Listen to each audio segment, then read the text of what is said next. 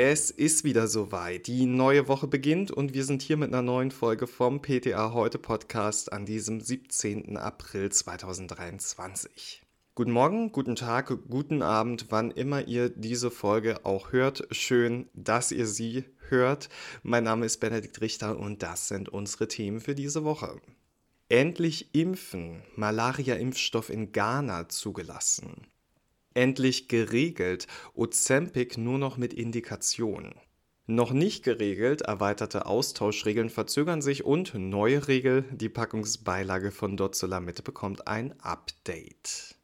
Na, habt ihr schon euren Urlaub geplant?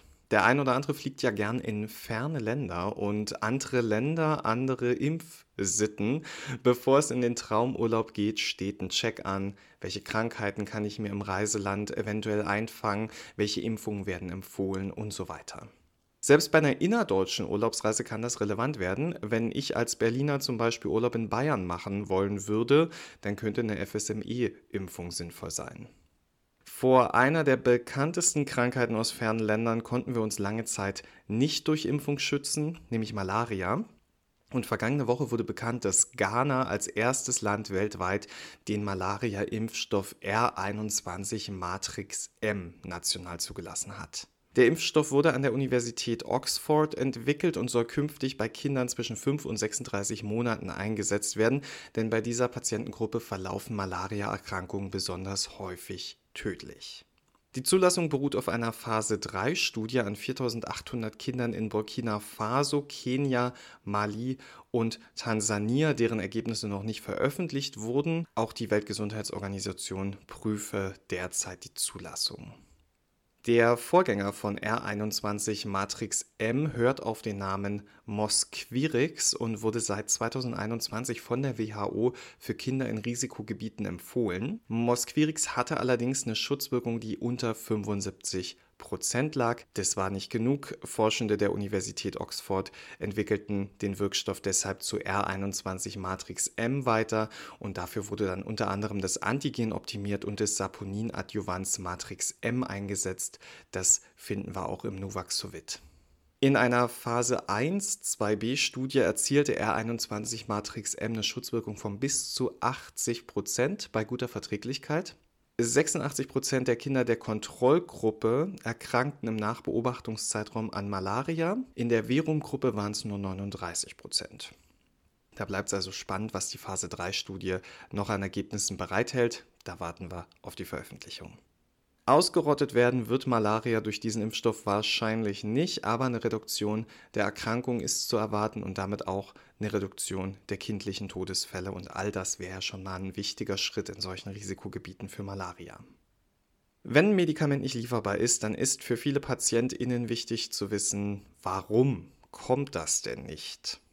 Und im Fall vom GLP-1-Agonisten Ozempic ist es leicht zu beantworten. Es wird off-label zum Abnehmen angewendet.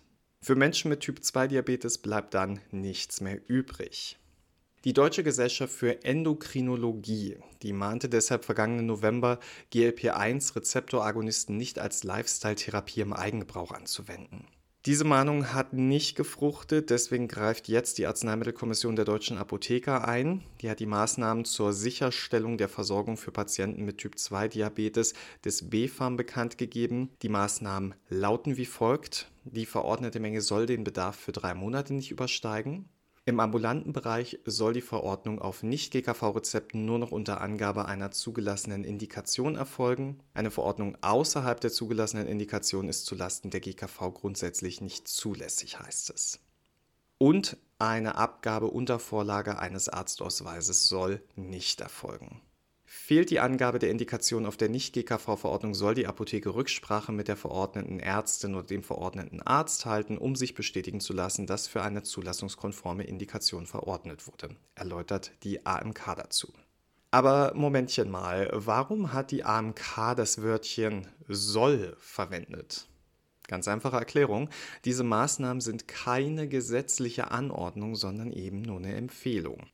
Die AMK bittet das Apothekenpersonal darum, die Betroffenen angemessen zu informieren und die verordnenden Personen auf die Vorgaben hinzuweisen. Ich weiß allerdings, dass viele Apotheken diesen Empfehlungen sehr gewissenhaft nachkommen, um ihre Patientinnen mit Diabetes Typ 2 versorgen zu können. Verweigert man die Abgabe von Ozempic, weil man den Empfehlungen folgen möchte, dann kann es natürlich zu unangenehmen Situationen kommen, aber die gute alte Drohung, wenn Sie das nicht machen, dann gehe ich halt in eine andere Apotheke, tja, die wird wohl beim Ozempic nicht so viel Effekt haben. Während das also Empfehlungen waren, haben wir bei den Austauschregeln aus der Pandemie ganz klare gesetzliche Vorgaben. Aktuell sind sie nämlich nicht mehr gültig. Durch das UPD-Gesetz, ähm, ausgesprochen heißt das Gesetz zur Umstrukturierung der unabhängigen Patientenberatung Deutschland. Also laut diesem UPD-Gesetz sollten Apotheken auch nach Karfreitag die Austauschregeln aus der Pandemie bis Ende Juli beibehalten können. Doch das Inkrafttreten dieses Gesetzes verzögert sich. Bis Gründonnerstag hätte es im Bundesgesetzblatt verkündet werden müssen, damit es nahtlos an die ausgelaufene SARS-CoV-2-Arzneimittelversorgungsverordnung anschließt. Aber bisher wartet ihr immer noch darauf. Laut einem Sprecher des Bundesgesundheitsministeriums ist die Bekanntmachung im Bundesgesetzblatt für April 23 vorgesehen. Derselbe Sprecher versicherte auch, dass das BMG auf die für die Umsetzung der Regelungen zuständigen Stellen zugehen und für eine Lösung im Sinne des vom Gesetzgeber beabsichtigten Regelungsziels eintreten werde. Wörtliches Zitat. Auch die Abda sagt, dass sie mit dem BMG in engem Austausch stehe. Einige Krankenkassen zeigen sich da ganz kulant. Die DAK Gesundheit erklärte auf Nachfrage der Deutschen Apothekerzeitung, von ihr seien keine Retaxierungen zu erwarten. Zitat, wir werden auch bis zur Veröffentlichung im Bundesgesetzblatt keine Prüfung durchführen, die durch die Regelungen des UPD wieder eingeschränkt würden, heißt es von ihnen. Auch die Barmer kündigte an, vorerst keine Retaxationen vorzunehmen. Diese Informationen stammen vom 17. April 2023 um 7.30 Uhr. Sollte sich im Verlauf der Woche was ändern, dann informieren wir euch auf ptaheute.de natürlich umgehend darüber. Im letzten Thema für heute geht es um die Packungsbeilagen von dorzolamidhaltigen Augentropfen. Die bekommen ein Update, das hat der Pharmakovigilanzausschuss der EMA in die Wege geleitet. Tachykardie und Hypertonie müssen als mögliche Nebenwirkung künftig in die Produktinformation von Dorzolamid-Augentropfen aufgenommen werden. Der Wirkstoff Dorzolamid, der kommt bei erhöhtem Augeninnendruck in Form von Augentropfen zum Einsatz. Dorzolamid hemmt das Enzym Carboanhydrase und dadurch reduziert es die Bildung von Kammerwasser und dann ist natürlich logisch, in der Folge sinkt der Augeninnendruck. In der Packungsbeilage zu Augentropfen mit diesem Wirkstoff wird es künftig die Empfehlung geben, dass man nach der Anwendung des Arzneimittels für ungefähr zwei Minuten auf den inneren Augenwinkel drückt. Es wird dann darin heißen, durch das Abdrücken des Tränenkanals oder Schließen des Augenlides für zwei Minuten wird die systemische Resorption verringert. Dies kann zu einem Rückgang der systemischen Nebenwirkung und einem Anstieg der lokalen Arzneimittelwirkung führen. In den Nebenwirkungen selbst wird dann außerdem künftig unter den Herzerkrankungen die Tachykardie und unter den Gefäßerkrankungen die Hypertonie gelistet werden, beide mit der Häufigkeit nicht bekannt. Also mit einem kleinen Fingerdruck kann die systemische Aufnahme schon reduziert werden. Schon faszinierend, wie unser Körper manchmal funktioniert, oder? Ja, und damit sind wir schon am Ende der heutigen Folge angekommen und der Folge von dieser Woche natürlich. Zum Schluss noch eine gute und eine schlechte Nachricht. Äh, die schlechte, also es liegt jetzt an euch, ob ihr die schlecht findet, aber wir werden uns nächste Woche nicht hören, denn ich habe am Montag Geburtstag. Juhu. Die liebe Conny Neth hält mir aber den Rücken dafür frei, damit ich da frei machen kann und wird euch, das ist jetzt die gute Nachricht, nächste Woche über alle News informieren.